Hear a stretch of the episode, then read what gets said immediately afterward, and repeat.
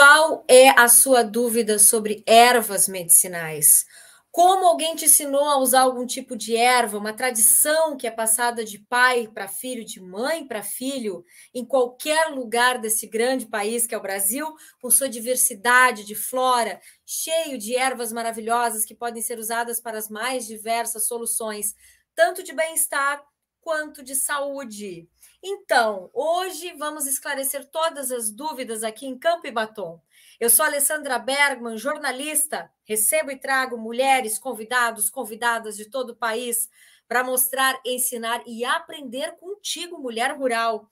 Nós estamos nas redes sociais, no canal youtube.com.br Campo e Batom. Clica no sininho, não te esquece de seguir. Estamos agora ao vivo no Facebook e também temos nosso canal no Instagram e somos opa, podcast. Uau, tem que sair. Podcast lá no Spotify Clica no sininho também lá, segue o nosso podcast e assiste os mais de 120 programas, todos envol envolvendo assuntos de extrema importância para as mulheres rurais.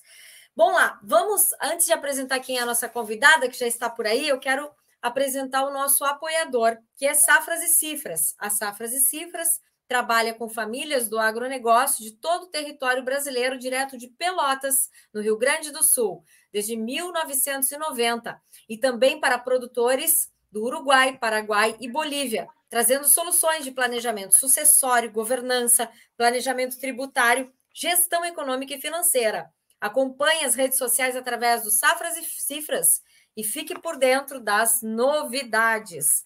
Então, Lucimara Corvelo, bem-vinda ao Campo Batom, você que é bióloga, agrônoma e uma apaixonada pelas ervas. Estava aí dando curso, de, curso sobre ervas medicinais no interior de, do Rio Grande do Sul? Sim, estou aqui. Agradeço desde já a oportunidade de poder partilhar esses conhecimentos maravilhosos, né?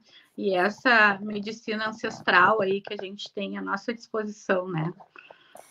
Isso aí, quero ver todo mundo participando, entra aí no nosso chat, faz tuas perguntas. Como tu utiliza ervas medicinais e para quê? E qual a tua grande dúvida? Aproveita o conhecimento aqui da Lucimara, que é uma especialista no assunto. A propósito, Lucimara, as ervas incentivaram a você ser a profissional que é hoje? Com certeza, muito. Porque é eu sempre digo, sim, eu sempre digo, né, que não é a gente que escolhe a planta, é a planta que escolhe a gente, né? Então, nessa trajetória aí de mais de 20 anos trabalhando com as plantas e cuidando delas, né? Que a gente também é produtora. Então, é um encanto que cada cada vez e cada planta é para um momento e uma situação, né?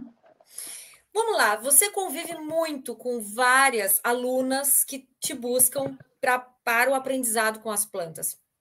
Quais são os equívocos mais normais que a gente encontra hoje? Vamos aproveitar esse espaço aí para esclarecer e reaprender algumas coisas sobre as ervas. O que que tu, nos, o que que tu pode nos dizer? Então, uma das coisas bem importantes é a questão da identificação da planta no processo, né? De como ela se apresenta. Muitas vezes as pessoas acham que uma planta é, serve para uma coisa e estão usando para outra, né? Um uhum. exemplo bem característico disso é a lavanda, né? Hoje bastante utilizada, porque a lavanda, então, é dita como ansiolítico, calmante, né? Mas a maior parte das lavandas cultivadas, assim, domesticamente, é a lavanda dentata, que na realidade ela é estimulante, não é calmante, né? Ela, então, a lavândula dentata essas que tem nas floriculturas para vender, ela é estimulante, não é calmante, né? Tem uma história aí da, da, lavanda que é nacional e da lavanda que é, porque a lavanda tem origem francesa, né? Tem, Sim. Qual é a diferença? Como é que a pessoa vai saber se, que se ela é a lavanda estimulante ou se é a lavanda que é acalmante? Então, pela própria forma como ela se apresenta, né? A lavanda brasileira, brasileira, ela tem uma uma, uma inflorescência mais compacta, lilás clara, a folha dela é, é serrilhada na ponta, né? E a lavanda francesa, ela é mais esbranquiçada, tem a folha lisa e a inflorescência, onde ficam as florzinhas, as florzinhas vão, vão apresentando espaços entre elas e é um lilás muito uh, vibrante, assim, roxo, uhum. bem escuro. Então, ela é bem diversa, né? Da lavanda e... brasileira. E a francesa, por não por ser francesa, ela pode ser cultivada também aqui no país? Sim, pode sim, uhum, pode ser cultivada. Aqui no Rio Grande do Sul, a gente tem um grande lavandário em Morro Reuter, da lavanda francesa. Inclusive, eles produzem mudas, né? A gente tem em casa também algumas espécies, alguns exemplares, né?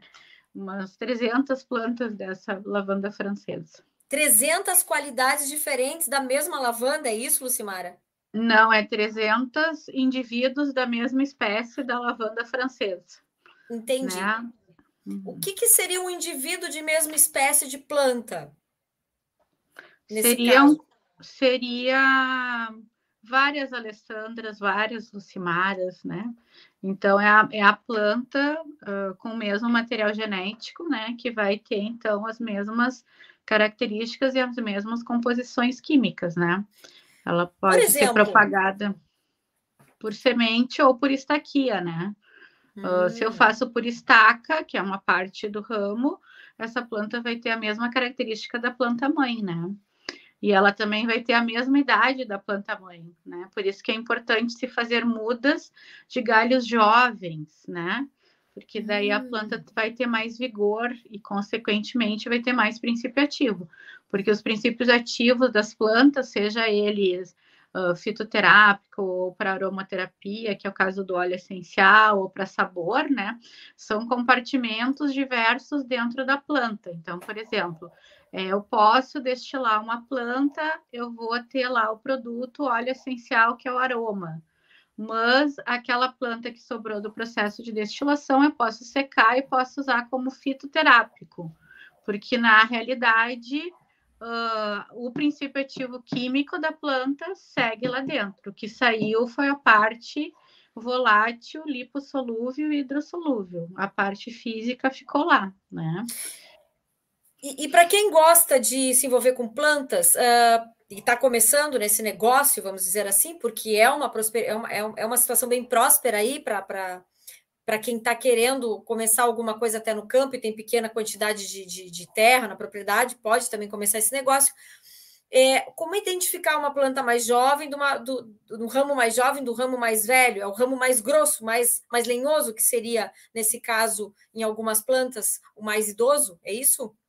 Sim, sim, seria um, um ramo mais basal, né? Que está mais perto próximo da raiz, um ramo mais lenhoso e mais antigo, né? Seria o ramo mais velho, então, né?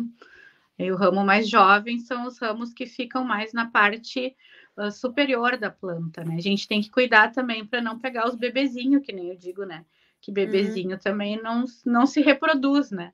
Então tem que pegar um ramo intermediário, geralmente é o ramo do ano que ainda não floresceu, né? o ramo que deu no ano, naquele mesmo ano na planta, mas que não teve flor. Esse é o Sim, ramo ideal para fazer a extração de chá ou de óleo, de qualquer coisa. Sim, e também para, é, no, no caso é um terço um, para a muda, mas para o processo de chá e de destilação também, porque a planta precisa estar tá no, com crescimento vegetativo, né? Porque o que, que acontece? Como esses, todos esses princípios fazem parte do metabolismo secundário da planta, uh, ela precisa primeiro estar tá, tá bem com ela mesma, né? E depois ela vai produzir os princípios ativos. Então, uh, uma planta mais jovem, ela tem mais vigor, ela vai também ter mais produção de princípio ativo do que uma planta mais, a parte da planta mais jovem, né? Ou até a própria planta. Por exemplo, tem plantas que são perenes, né? O alecrim, manjericão, a própria alfazema, né? Manjerona. Então, a gente, é, o cidró, pessegueiro, que é uma planta que também é bem usada aqui no sul, né? Uhum. Então, é legal a gente estar tá sempre fazendo mudas novas a cada cinco, seis anos, porque aquelas mudas que a gente tem que tem mais idade, ela também vai diminuindo a produção do princípio ativo, né? Ah, interessante. A, uhum. Além destas plantas, uh, Lucimara, qual é a outra que. É, é, porque, assim, realmente, tem momentos que, que, que, tem uma planta em casa e ela tem há bastante tempo, né? E também tem aquele caso de plantas que, que acabam não durando, né? Como é que a gente pode facilitar a durabilidade de uma planta dentro de um apartamento, né? Pessoas que têm pouco espaço, né? E quais os, os as plantas ideais para ter para quem tem pouco espaço e quer ter bem-estar, vamos dizer assim. Sim. Eu sempre digo que as plantas são que nem a gente, né? A gente precisa tomar banho, cortar cabelo, cortar unha, né? As plantas também. Precisamos nos alimentar, as plantas também, né? Hum. Então, assim, ó, o, o segredo do sucesso com as plantas é cuidar delas como se fosse a gente, né? Então, adubar, podar, a questão da irrigação também, não em demasia, cuidar o horário que, que irriga a planta, porque mais é, a planta ela se alimenta da solução do solo, né? Então é, os, os uh, nutrientes têm que estar disponíveis e solúveis na água para que a planta possa absorver isso, né? uhum. né? Isso faz parte uh, nas horas mais quentes do dia, né? Tem que cuidar também para não cozinhar a planta. A gente não pode benzer a planta, a gente tem que dar irrigar bem ela, né?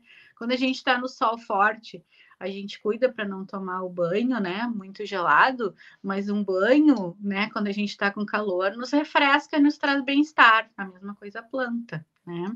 E eu sempre digo assim, tem plantas que são bem interessantes de se ter em casa, tipo a hortelã, né? É ótimo uh, ter em casa, porque ela serve tanto para sistema digestório quanto respiratório, é refrescante, né? Ao mesmo tempo, é, é também acolhedor, né? É, então é uma planta que a gente pode cultivar em vasos, né? Que ela não se que ela se adapta bem, né? O hortelã é uma das possibilidades aí. Embora a hortelã é uma planta bem de personalidade também, porque se fazem tratamentos com homeopatia ou fitoterapia, ela pode inibir a absorção do outro princípio ativo, né? Então, pois eu faz... já vi isso, que a hortelã é bem dúbia, ela, é, ela tem que cuidar muito. Aliás, deve ter alguma dosagem importante para a gente saber. Toda planta tem isso, o que ela, ela pode inibir outras coisas de outras plantas, de outros remédios, coisas assim, além, da, além do, do hortelã, Lucimara? Sim, sim. Por exemplo, é, tem pessoas que fazem tem interação medicamentosa também, né? Por exemplo, a valeriana é uma planta usada como calmante, né? Mas se a pessoa já toma alguma, alguma medicação, uh, tipo antidepressiva, ela dá interação medicamentosa. Então, quem não, quem está tomando medicação alopática não deve fazer o uso da valeriana também. Assim, por exemplo, a camomila, né? Que é uma planta bem de bebê, né? A camomila é uma planta bem legal, assim, uma planta bem do feminino também, né? A gente consome a flor, mas a, a camomila ela protege as células do nosso corpo, né? Então, pessoas que fazem radioquimioterapia não é legal tomar chá de camomila, porque a camomila não sabe se orientar e saber qual é que é a célula ruim qual é que é a célula boa. Então, quem faz esse tipo de tratamento não deve fazer uso interno da planta, né? Isso é outra coisa, as pessoas usam, é, tem esse costume, né, de usar a planta internamente, tomar chá e tatatã, né? Mas é, as civilizações ancestrais e, e primitivas, né, faziam uso das plantas de uma forma mais respeitosa, assim, né? No uso externo, em escaldapés, em cataplasma, em banhos, né? Isso também é uma prática que a gente deve resgatar, né? Porque pois eu não é. preciso me apropriar da planta para que ela me faça é, benefício, né? Ingerir. né? Tem, tem outras formas, né, que a gente pode absorver. Né? Pois é, tipo... qual, é, qual, é as, qual é, quais são as formas que a gente pode usar uma planta, além de ingerir ela, de tipo, uhum. e que podem talvez até ter mais efeito, Lucimara? É, eu vejo até a questão de escaldapé, sabe? Que era uma prática bem antiga que se faziam, né? É, e que a gente perdeu, né, de fazer, porque, tipo, na planta dos pés a gente tem as terminações nervosas de muitos órgãos do nosso corpo, né? E aí hum. coloca ali uma solução isotônica, os poros vão, vão abrir, né? E tu pode absorver através, através da planta dos pés também, né? É, alguns princípios ativos, né? E até a questão de, de trazer bem-estar, né? Bem-estar, né? Porque a gente hoje vive empolerado, né? As pessoas moram em prédios com é, porcelanato, que é um piso frio, né, que não é saudável para nossa saúde, né? O certo não seria a gente ter terra. É, o certo seria ter piso de tijolo, né, ou de pedra gresque, que troca, né, calor e energia com a terra, né? Hoje a gente não faz mais isso, né? Então, então é as plantas gente... as plantas podem compensar essa falha, né? Qual é a dica? Vamos dar uma receitinha aí para o pessoal. Gostei do escalda-pés. Qual uhum. é a uhum. dica que você dá aí para o pessoal? Por exemplo, não sei se é possível, de repente, alguma coisa para controle de ansiedade, né? A gente está vivendo um momento aí que as pessoas estão bastante ansiosas e precisam uh, controlar bastante isso, né? O lado emocional, acho que é mais essa, essa, prática emocional. Que dica você dá aí de escalda-pés para si, para essas, essas curas? Então, a gente pode fazer com camomila, com calêndula, né? Uh, com a própria alfazema, com cidró pessegueiro, que é uma planta assim é, bem legal. A gente tem uma nativa aqui do Rio Grande do Sul, que uhum. é do uhum. mesmo gênero que a Luísia, né? Que inclusive chamam de alfazema bra brasileira. É uma planta que chamam de garupá, mimos do Brasil, erva da pontada. Então, uh, essas plantas calmantes, ansiolíticas, né, também podem ser usadas no escalda-pés, né? Porque além de tu estar tá ali absorvendo pela, pela planta dos pés, tem toda a questão do aroma, né? Que tu tá ali naquele momento, né, contigo mesmo, né? E que também vai fazer esse efeito, né?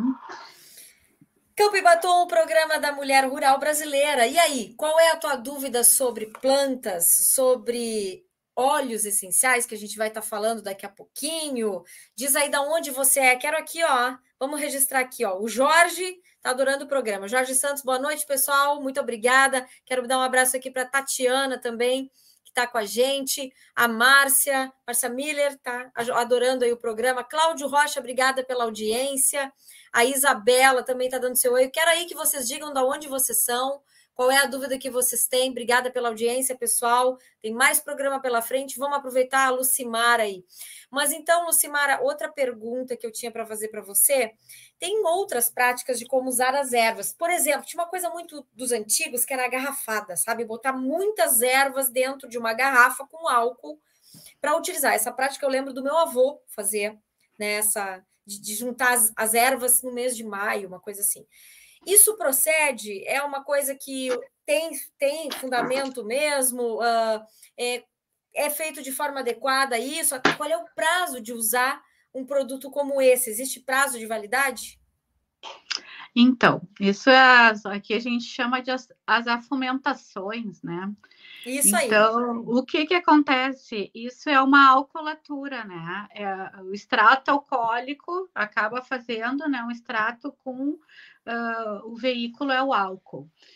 Normalmente esse, essa prática é usada para dores, né, nas articulações, nas juntas, né.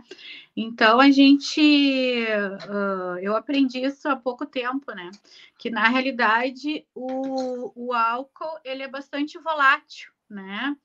E se a gente talvez fizesse uma, uma um, usasse como veículo uma base gordurosa, né? Gordurosa. Uhum. É, um óleo, né? Se eu pudesse fazer a extração uh, do princípio ativo no óleo, que aí se a gente chama de oleolito, né? Isso ficaria por mais tempo na pele, a pele iria absorvendo com mais lentidão, né, com mais romantismo e amorosidade aí também de todos essa, esses benefícios que as plantas têm para nos oferecer, né? Então, é, e outra coisa que as pessoas sempre faziam era assim: colocavam um monte de planta, bota ali álcool, cachaça, e aí vão usando, e vão usando. Isso aí. Aí usa um pouquinho, bota mais um pouquinho, né? Isso não é legal também, porque na realidade a hora que entra ar na garrafa oxida tudo, aí estraga tudo, né? Aí vem o velho placebo lá, que daí ali, né, na, na cabeça está funcionando, vai, vai gerar minhas dores aqui, vai curar tudo. Então, na realidade, assim, tecnicamente, né, a gente sempre uh, orienta que as, que as pessoas façam tinturas ou oleolitos, né, que deixam, os oleolitos precisa ter um ponto de saturação assim, então precisa um pouco de temperatura, não tão alta, mas é tipo aquecer um óleo prensado a frio em banho-maria com as plantas aí dentro, né? E, e aí tu, tu espera alguns dias, não mais que 21 dias, daí tu coa essa mistura, né? E aí tu, tu depois usa a mistura sem as plantas. Porque hum. também tem duas vertentes, Tira né, as plantas. Uhum. É, a mesma coisa que tirar a planta para tomar o chá. Porque tem duas vertentes, assim. Uma diz que como o princípio ativo, né, é da planta, né? ela vai absorver para ela de novo, porque isso não é nem do álcool, nem da água, nem de nada. Hum. Outra vertente diz o seguinte: o princípio ativo é a última coisa que a planta faz e a primeira coisa que a planta perde. Então, isso é bastante volátil, né? Então, pode se perder também. Que lindo é. isso, muito legal. Então, é isso aí. Então, é legal fazer oleolitos em vez de fazer garrafagens, né? É, uhum. Oleolitos. A gente pode é... também fazer meliolitos, por exemplo. É, flores não combina com fogo, né? Flor uhum. é o órgão mais sensível, mais lindo da planta, né? É, então vai dar uma nova vida ali, né? Como se fosse nosso útero. Então não combina com fogo, né? Então é, flor combina com mel. Então a gente pode estar fazendo meliolitos, não só de flores, mas também de outras outras partes da planta, né? Tem uma regrinha aí, ó, quando você fala em fogo, é aquela coisa de botar a panela no fogo e ferver, né? A, a ah, planta. sim. Uhum. Isso é correto? Pois é, você estava dizendo aí que com flor não, né? Não, flor e folhas não se ferve, né? Aqui nós temos a prática de tomar chimarrão, que é hum. uma erva, né? Aí todo gaúcho que se preza não não toma mate com água fervida. Aí nos cursos eu pergunto: vocês fervem água para tomar chimarrão? Não, a gente não ferve. Mas então por que que coloca a planta lá e bota ferver numa caneca, em cima do fogão a lenha, né? E deixa ela fervendo, fervendo. Então, assim, folhas e flores não se ferve, não se seca ao sol, né? A temperatura de secagem de folhas e flores é em torno de 40, 50 graus no escuro. A no luz escuro? Compra... No escuro, a luz compromete também alguns princípios ativos, alguns até se transformam em outros que podem ser tóxicos, né? E raiz, ca... e raiz, casca e semente, daí se pode secar o sol, né?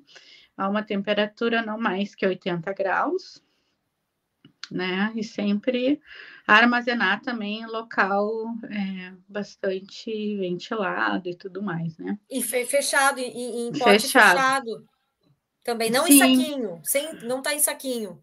É, não, eu, eu até guardo os meus chás naqueles sacos de papel pardo, sabe? Quando eu seco. Uhum. Gosto de guardar ali porque não passa luz e, claro, num armário, num lugar, né, num uhum, ambiente uhum. que não vai ter contaminação também, né? Vamos fazer a pergunta aqui da Vivian. Olha, a nossa arnica comum de flor amarela, quando colocada em álcool de cereais, pode ser ingerida em forma de tintura para casos de dores nas articulações? A arnica da flor amarela é a caatinga de mulata, o palma uhum. crespa, né? Que essa planta ela tem uma substância que não é muito legal ser ingerida, viu? Só usada externamente, tá? Hum. Bom, mais uma pergunta aqui. E a folha seca da espinheira santa não se ferve? Não se ferve. Mesmo que a planta esteja seca, qualquer que seja ela, a gente faz com a água chiando, né? Temperatura. mesmo, que te... mesmo que ela esteja seca. A, a, a folha seca e a folha verde, se ela foi bem seca, ela vai ter a mesma quantidade de princípio ativo, que vai sair a água, né? Então, também a uhum. questão de, por exemplo, quando a gente vai tomar um chá de folha verde, eu posso usar uma colher de chá de folha verde, né? Se eu for usar de folha seca, eu posso usar meia colher, porque não tem água, né, a folha. Entendido. Ah. Uh, o quanto tempo a gente deixa trabalhando a água quando coloca no bule a planta uh, e coloca a água em cima? Quanto tempo a gente deixa eh, nesse processo de, de, junto com a água, o chá que eu não sei como é que, como é que se chama esse processo? Infusão. Infusão. A gente deixa uh, mais ou menos uma meia hora, né? E depois toma o chá. Isso também é uma coisa bem importante, que bom que tu perguntou porque às vezes as pessoas tomam chá por água. Ai, tô... fulano mandou tomar chá por água. O chá vai ter o princípio ativo nas primeiras horas, né? Depois ele vai perder. A gente vai tomar água saborizada, a gente não vai mais tomar água com uh, o chá, no caso, com o princípio ativo. Ele pode também ser perdido, né, com o tempo. E também vai se oxidando, assim, né? Vai oxidando e vai formando outros compostos, né? Então, na realidade, o chá a gente deve fazer e tomar, né? Logo que se faz, tá? Inclusive os chás amargos, né? Chás amargos, tipo boldo, loz, nalcachofra. Esse a gente deve fazer maceração. O que, que é isso? Eu é, trituro ali, macero com a colher ou com um pilãozinho a folha, coloco água fria, daí eu espero mais ou menos uma meia hora e aí também posso ingerir. Não então, se deve chá fazer. De, chá de boldo se toma frio.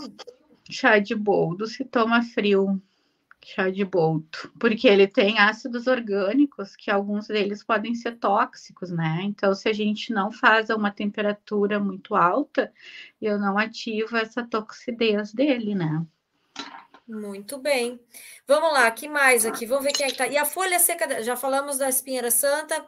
Sugestão de chá para desintoxicar fígado, Lucimara. Então, eu tenho, assim, dois na minha lista que uh, são uh, plantas hepatoprotetoras, né? Um é o cardo mariano, tá? E o outro é o dente de leão, né? Que é uma então, florzinha, dente de é leão. Uma, é, é, ele no... dá uma florzinha, né? Aqui, ó, no caso de meliolito, só se coloca a planta dentro do mel por 21 dias em local escuro. Pote fechado? Pergunta, né? Daí se retira a planta para consumo, isso? Mel com alevante? Fica delicioso, ela está falando, né? Uhum. Qual seria a prática ideal, Lucimara?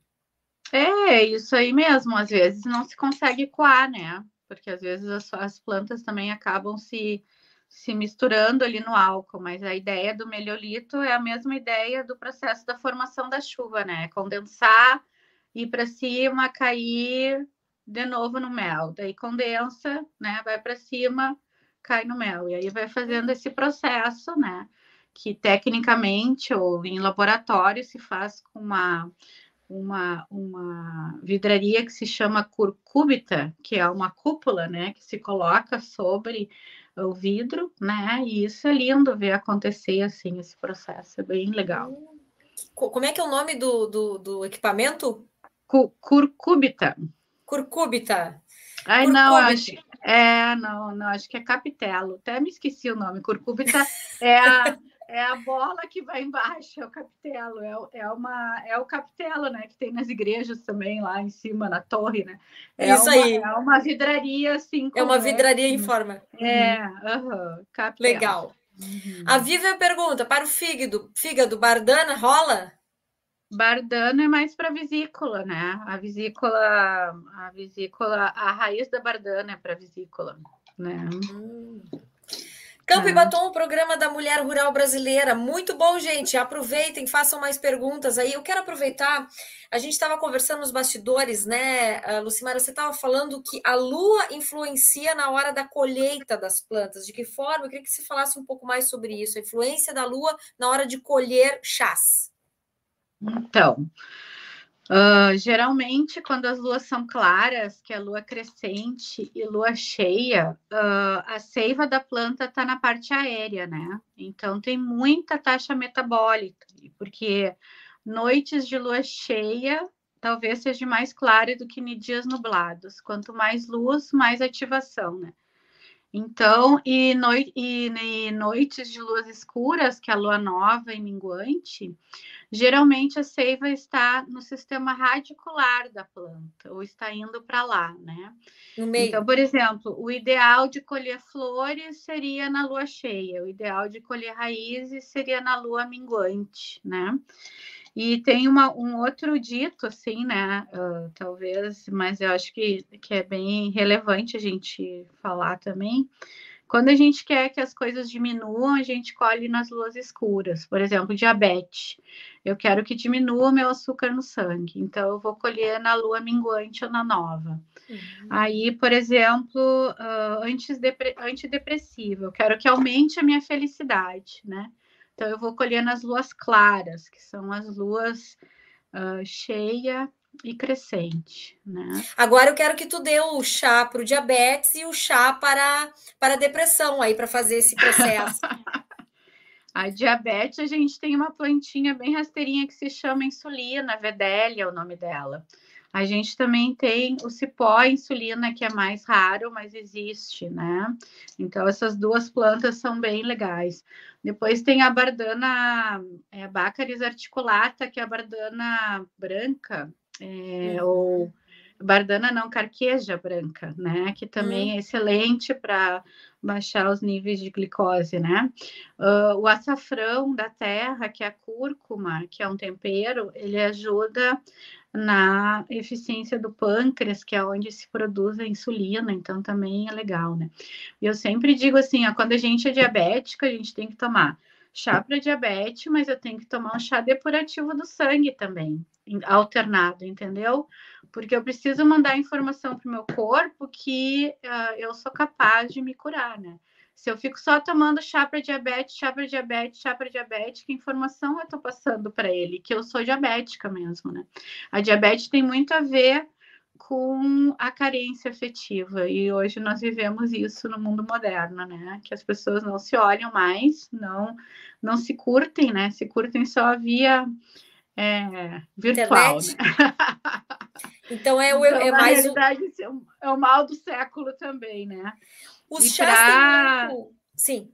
E para e para depressão, né? A gente pode estar tá usando a camomila, manjericão, man, a, os brotos da manjerona, uh, alfazema francesa, né? Alecrim, que é a planta da alegria, né? Então, também a gente tem algumas plantas aí uh, que pode auxiliar né, nesse processo aí. Muitas plantas que a gente está falando podem ser usadas como tempero, como alecrim, mas também podem ser usadas em chá. E é certo colocar, agora os gaúchos aqui presentes, é certo colocar chá no chimarrão, uh, Lucy? Não, eu sempre digo assim, ó, quando a gente vai usar, quando eu vou me relacionar contigo, Alessandra, eu quero todinha para mim, né? Eu quero, né? Tu, Não sei, Lucy. Na tua, integridade. Então, quando a gente vai se relacionar com uma planta, eu também quero ela na sua integridade. Aí eu vou lá, vou botar, sei um monte de planta junto, né? Aí, sabe, quando tu vai dar a tarefa para alguém fazer, né? Tu sempre dá para uma pessoa que vai ser bem feito. Se tu dá para duas ou três, aí um fica se escorando no outro, né? Daí não sai uhum. nada perfeito. Então, assim, ó, existe interações entre chás, né? Então, assim, sempre que se vai fazer uso interno, se usa na plenitude aquela planta. A erva mate já é uma planta, né? Ela tem muitos princípios ativos. Então, por exemplo, a, ela, é, ela é estimulante. Aí vão lá e colocam um, um capim cidró que é calmante. Qual é a informação que tu quer passar para o teu corpo, né? Cal, acalmar ou estimular, né? Então, a erva de chimarrão já é uma planta e sempre que uso interno como forma de chá, a gente não deve misturar nenhuma planta, né? Isso vira chá de comadre, né? chá de comadre. Uhum. Que eu é. adoro colocar misturinha no chimarrão, mas eu vou começar uhum. a repensar, porque eu tô botando as plantas todas brigando para mim eu ingerir, né? É, Ó, tem que cuidar. Vive, mais uma pergunta. Açafrão sempre com, com, com gordura e pimenta preta, por ser lipossolúvel, bom para o uso no começo do feitio do arroz integral e do feijão. Tá aí, ó, uma dica da Vivian, né? Para fazer uma comidinha legal. Vamos lá, mais pergunta aqui, ó. Quais as maneiras do uso do açafrão da terra? Então, é, a gente pode usar ele tanto na alimentação, né? É, em forma de, de aí ou pode também fazer com as pessoas fazem com limão né uh, também um pouquinho de hum. açafrão e limão na água fica bem bem gostoso também para a gente tomar o açafrão é mais amarelo e a cúrcuma é mais forte é isso né tem cores é. diferentes é. também né é, é que assim, ó, o açafrão, uh, o açafrão é uma liliácea, a gente usa o pistilo da planta, é uma partezinha da flor né, que é cultivado lá na Espanha, né, e usado por lá. e uh, o açafrão da terra é uma raiz, né? Uma raiz como o gengibre, né? Então, que, que é essa planta que a gente tem aqui, cultiva aqui no Brasil, né? Então, Entendi. normalmente uh, se usa sempre o açafrão da terra, que é a mesma cúrcuma, então. Né? O chá de centelha asiática, super comum aqui uh, no, no solo de pedra grés, pode ser feita tintura para ser usada para melhorar a circulação do sangue? Sim, a centela asiática é, ajuda na circulação periférica, né? Também.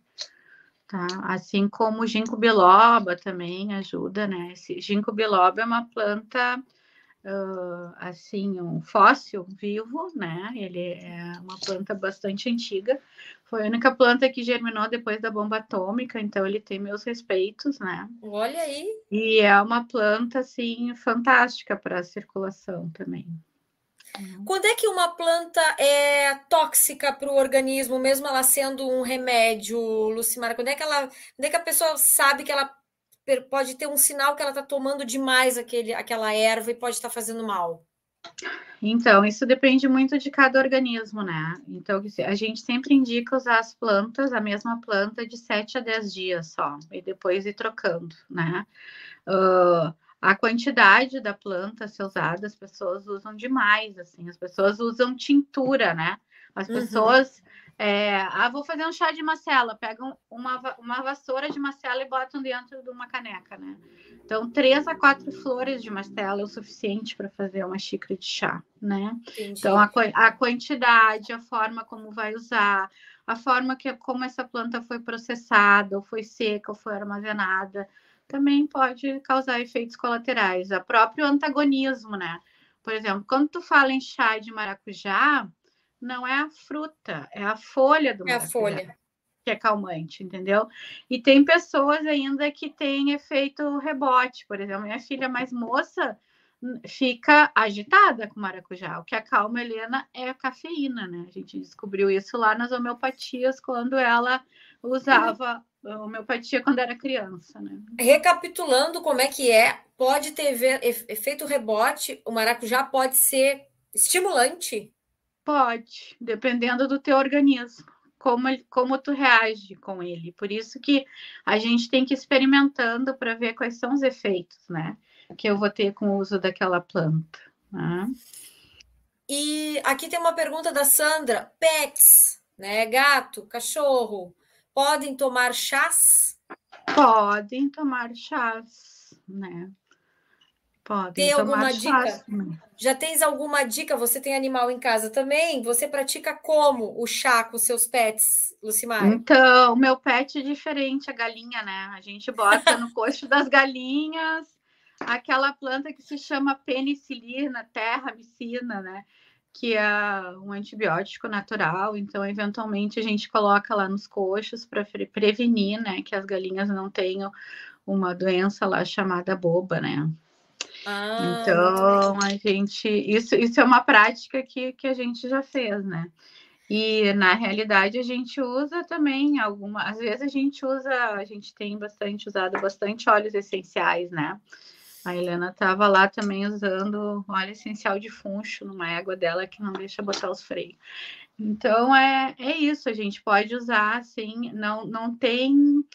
Uh, a gente Limite. é bem carente, bem carente também de informações, né? Uh, registros, mas uh, eu acho que essa esse é, uso ancestral assim também nos dá uma boa bagagem, né, para a gente seguir usando as plantas.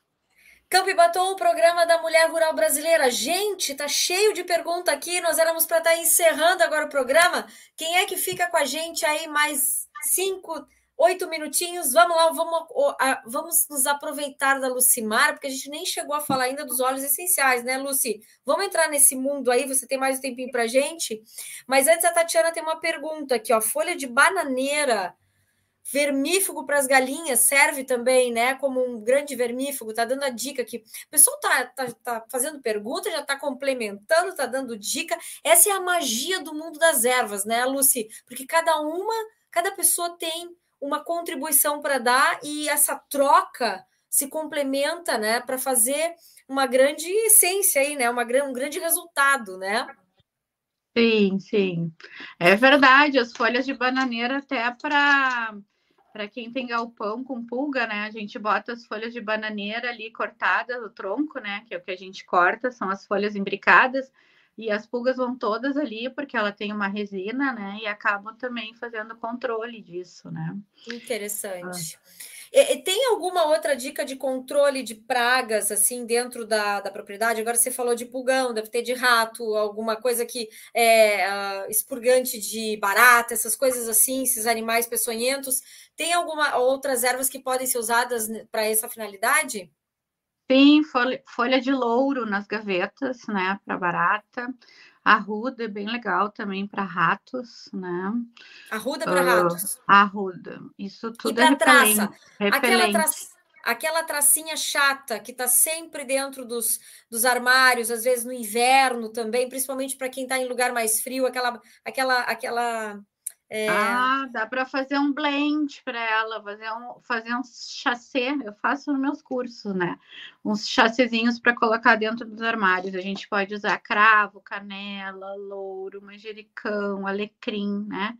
Qualquer uma dessas ervas aí para ajudar no, no controle aí das, dos. Eu já ganhei da Mama Alma um sachê desses que funciona hum. muito bem. Nunca mais as, as tracinhas chegaram perto das minhas roupas, valeu muito legal. Mas, Lucimara, vamos falar um pouco sobre óleos essenciais. Aqui, ó, a Vivian já levantou uma, uma polêmica aqui também, que é a ingestão, a ingestão de óleos, né? O óleo essencial é, como a gente estava falando, que é a atribuição máxima né, da, da extração da planta para utilizar topicamente, né? E eu queria que você falasse um pouquinho mais sobre essa, essa como fazer um bom óleo essencial de uma planta, eu acho que é a primeira parte a gente pode falar. Uhum. E depois a gente fala sobre essa possibilidade de ingestão. Quando é que uma, um óleo essencial pode ser ingerido ou não, né? Uh, como é que a gente deve ter boas práticas com os óleos essenciais? Bom, então, o óleo essencial a gente diz que é a alma da planta, né? Um, uma gota de óleo essencial equivale a 25 xícaras de chá. Uau! Uh, então, o que, que acontece? O, o, óleo ele é resinoso, né? Ele, ele é a parte uh, lipossolúvel. Então, ela pode bloquear é, alguma, algum processo dentro do nosso, do nosso sistema uh, digestório, circulatório, né? Não existe nenhuma é, registro de uso, né, uh, dos olhos internamente, tá? Uh, tecnicamente falando, né? Então, a gente, enquanto técnica, não recomenda que não o óleo recomenda. essencial seja ingerido, tá? Ele pode ser ingerido na quinta essência, mas não é. A quinta essência, tu separa, purifica e reúne. Separa, purifica e reúne. Então, na realidade, é um processo muito trabalhoso, né? Porque, assim, o processo de destilação, é uma destilação simples, ela dura em torno de seis a oito horas, tá? Aqui no sul, a gente vai tirar de 3 a 5 litros de hidrolato e tu vai conseguir de 30 a 60 ml de óleo essencial da planta. E para isso é uma dorla de 100 litros, né? Então, por exemplo, eu preciso de 8 a 10 plantas de manjericão, um exemplo, né? Uhum. Para uh, fazer o processo de destilação, né? Então, é um volume bastante grande para uma quantidade bastante pequena. A gente teve uma, um episódio lá em casa que a gente acabou colocando um óleo essencial no flaconete, porque eu não tinha vidro para botar. E um dia eu passava e passava, era um cheiro muito forte. Gente, o óleo essencial derreteu o flaconete até a metade. Tá? Então é é, é uma uma assim é, tem que tomar cuidado onde... há, né? E uso tópico também, porque na realidade não é para usar direto na pele, né? O óleo essencial, por exemplo, tu vai fazer um sabonete, tu vai botar 20 gotas para um meio quilo de base glicerinada, né? Tu vai fazer um creme base, tu bota 20 gotas em 200 ml, né? Tu quer fazer um, é, um composto aí para para questão de fungo nas unhas, né? Tu pode misturar uhum. ou no óleo secante ou tu pode usar no, no óleo de girassol, né? É, no, é numa base uma base oleosa. E daí é sempre 200 ml ou 200 gramas para 20 gotas, né?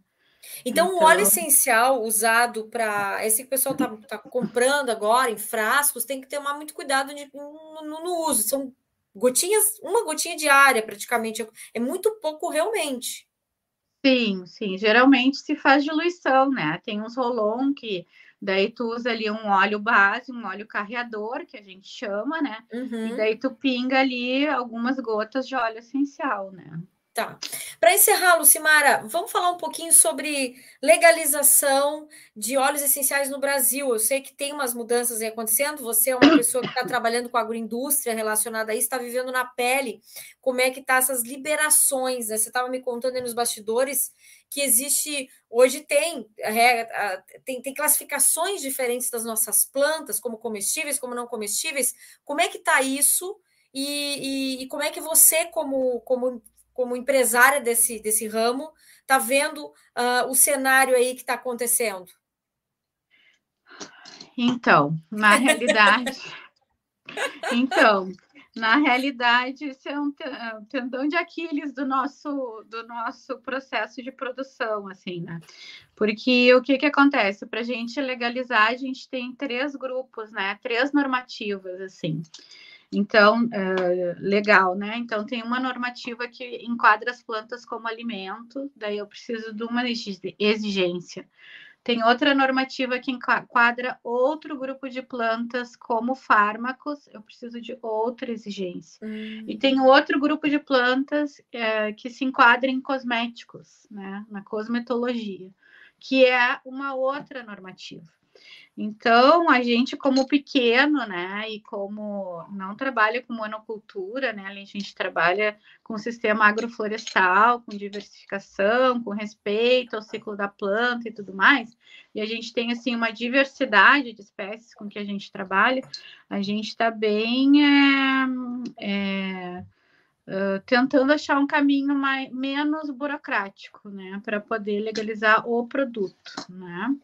Então é sobre isso, assim, a gente também está vendo vai, alguns empreendimentos que já estavam no estado, assim, é, com o mercado, né, fechando, né, então é sobre isso, assim, eu acredito muito que a aromaterapia e a extração dos óleos essenciais é uh, o tratamento do futuro, né? Porque uhum. tu usa nessa corrida aí de todo mundo muito louco e com muito pouco tempo ainda vão se sentar para tomar uma xícara de chá ou duas xícaras de chá durante o dia, né? Então eu vejo assim que a aromaterapia é uma alternativa para o mundo moderno.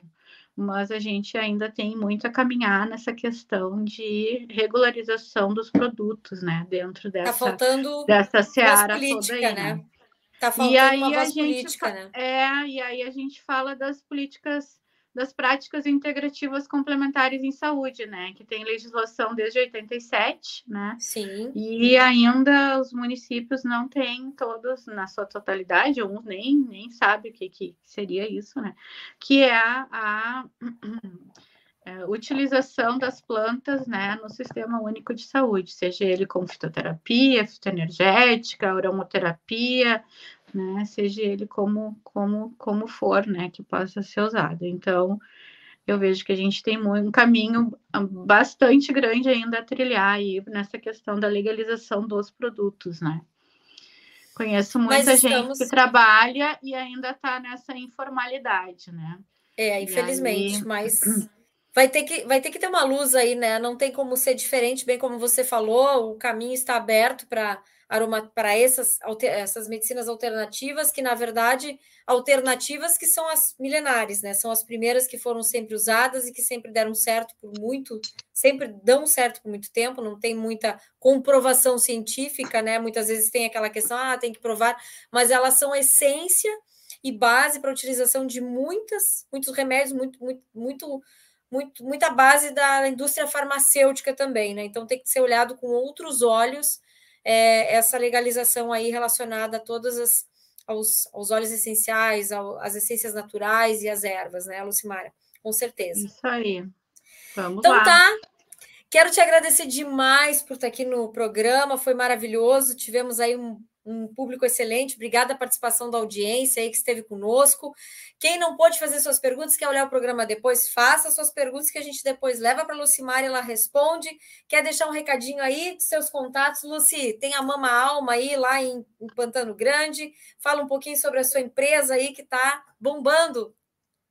Sim, a gente tem né, esse empreendimento novo aí é, de cultivo de plantas, né, nesse sistema aí mais uh, harmonioso, né, e estamos lá na luta, né, usando tanto as plantas secas quanto fazendo a extração de óleos essenciais e hidrolatos, né, pelo menos para socializar um pouco e, e divulgar e distribuir, né, essa essa forma de ser saudável, né, sem tanta química aí. Eu acredito muito nisso.